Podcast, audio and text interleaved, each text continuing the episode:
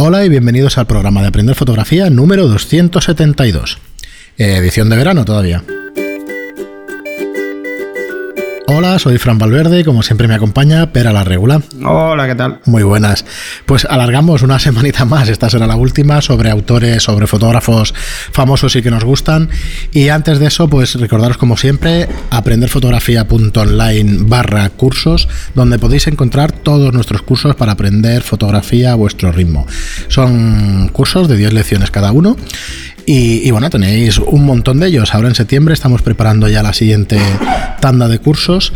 Y además que sepáis que el día 6 y el día 7 de octubre eh, haremos este taller dos veces al año. O sea que tenéis una, oportunidad ahora de, veniros para Barcelona. El día 6 y 7 de octubre, sábado y domingo, eh, curso de fotografía de moda. Podéis apuntaros en la web de Studio Lightroom y en la web de Aprender Fotografía. Os dejaremos los enlaces en las notas del programa. Y hoy vamos a hablar de... Eh, a ver, por un lado yo diría que es bastante conocido, pero por otro igual es algo más desconocido de lo que yo pienso. Es el fotógrafo Galen Rowell. Eh, no solo fotógrafo, es alpinista también. Era escalador, alpinista y fotógrafo, las dos cosas a la vez. Nació en 1940 y falleció en el 2002 en un accidente pues, pues en su trabajo. falleció en un helicóptero trasladándose a alguno de, los reportajes que tenía que hacer. Eh, ahora os digo exactamente dónde, pero por Estados Unidos, en, California. Eh, estuvo toda su vida haciendo fotografía de montaña fotografía de naturaleza y fotografía de, montaña. De hecho, eh, para los que seáis de Mac, sí, eh, sí, es verdad que lo hemos visto antes. Lo hemos visto. Veréis las fotos del Sierra y el High Sierra son suyas. las fotos de fondo que hay de, Sierra Nevada. Y si no están basadas en su obra, yo diría que son suyas. No, no, son suyas porque las acabo de ver. O sea, las he estado comparando y digo, ostras. Ya decía yo que me sonaban mucho las fotografías.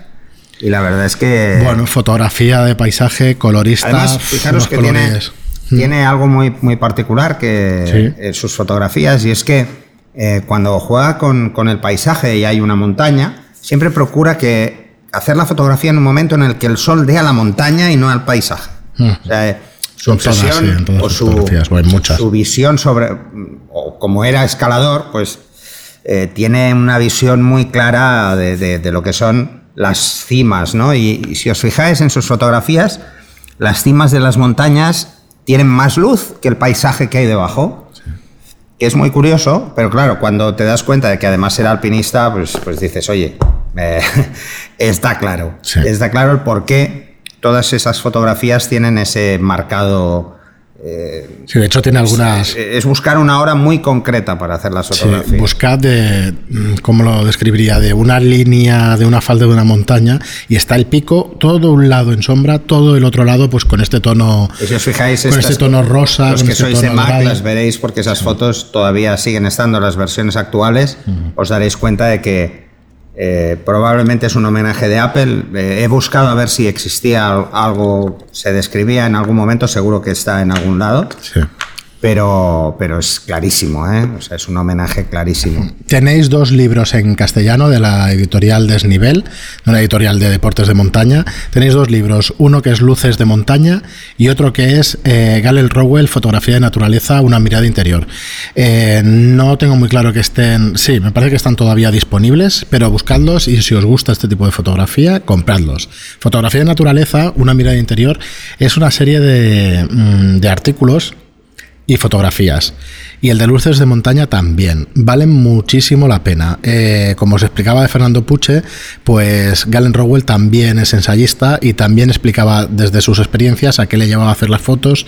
Y la verdad es que desde anécdotas eh, que le pasaban, no sé, lo recuerdo con muchísimo cariño todas las lecturas de, estos artículos, grandes fotografías y un gran articulista, o sea que muy, muy recomendado. Los colores típicos de naturaleza, estos rosas o todos los tonos del amanecer posibles, todos los del atardecer, un montón de, bueno, puntos de vista. Eh, lo del tema de la, del contraluz, que, mm. hemos tratado en muchísimos programas, el halo alrededor de las figuras.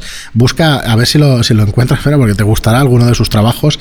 Tiene un montón de, Claro, supongo que, que, ahí en las montañas pues tienes esa luz especial que te hace no tener contaminación lumínica, no tener... es, brutal. Es muy interesante es el, el cómo utiliza la luz, ¿eh? Hmm. Es bueno, muy, interesante. Ya lo ponen así, el fotógrafo, el mago de la luz o el fotógrafo de la luz.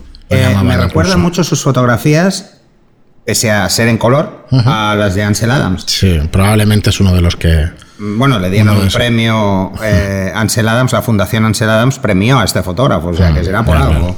Eh, pero ahora estaba buscando precisamente eh, el tema de, qué es esto con Apple y ya lo he visto. O sea, realmente son sus fotografías. No me extraña que fueran tan buenas. Son fotografías precisamente todas de Sierra Nevada, por eso lo del Sierra. Así que yo creo, lo hemos comentado antes fuera de micro, parece un homenaje a esta persona porque es casual que muriera en el 2002. Si están ahí en California es probable que conociera algún La versión de Sierra es posterior. Hmm. Eh, entonces, claro, pues, eh, claro eh, me, da, me da que viene por ahí. Lo que he intentado es, es a ver si encontraba algún texto que lo explicara pero no, de momento no. ¿eh? Si alguien lo encuentra, pues mira. Eh, sí, que lo comente. Supongo que más de uno lo conoceréis, seguro. Pero bueno, muy, muy, muy recomendable si os gusta la fotografía. Todos estos, los contrastes entre azules y rojos son brutales. Estos contrastes del frío y el calor y todo esto, es, a mí parecen espectaculares. Comentábamos una de las fotos, que es de las primeras que sale, cuando pone su nombre, que es el eh, sobre un palacio tibetano, el ah, arco iris. Claro, por un lado dice, bueno qué casualidad o qué suerte. Bueno, también hay que saber dónde sale y el sitio. Y ponerse, en, el ángulo para, que parezca que salga del, Entonces, bueno, sí, claro, claro, tienes que estar en el sitio. Estamos en el Tíbet, ojo, que, no, debe ser fácil buscar el ángulo, ¿sabes? No. Dice, a ver en qué montaña me tengo que subir para pillar ese ángulo. Además, si os, fijáis al ver la foto, el templo queda por debajo, o sea, que estaba en una montaña, o sea, que no. Así que. Yo creo que hacer estas fotos, si no eres escalador, lo tienes complicado, lo tienes Está muy complicado, ¿eh? Porque probablemente este tío es capaz de estar colgado sí, yo había leído, haciendo la foto. Él explica en algunos de sus artículos, explica el, tipo de filtros que llevaba, el tipo de cámara y como te decía Peral, creo recordar que él trabajaba con un 35, con un 28, uno de los dos. Y creo que era el 35. 35 Nikon, además. De Nikon. Era muy de Nikon y eso eh, lo comentábamos también fuera de micro. el tema de las películas. De densidad neutra. Sí, no trabaja con otra cosa que no fuera eso. Y, y hacía fotos escalando, llevaba su equipo colgando.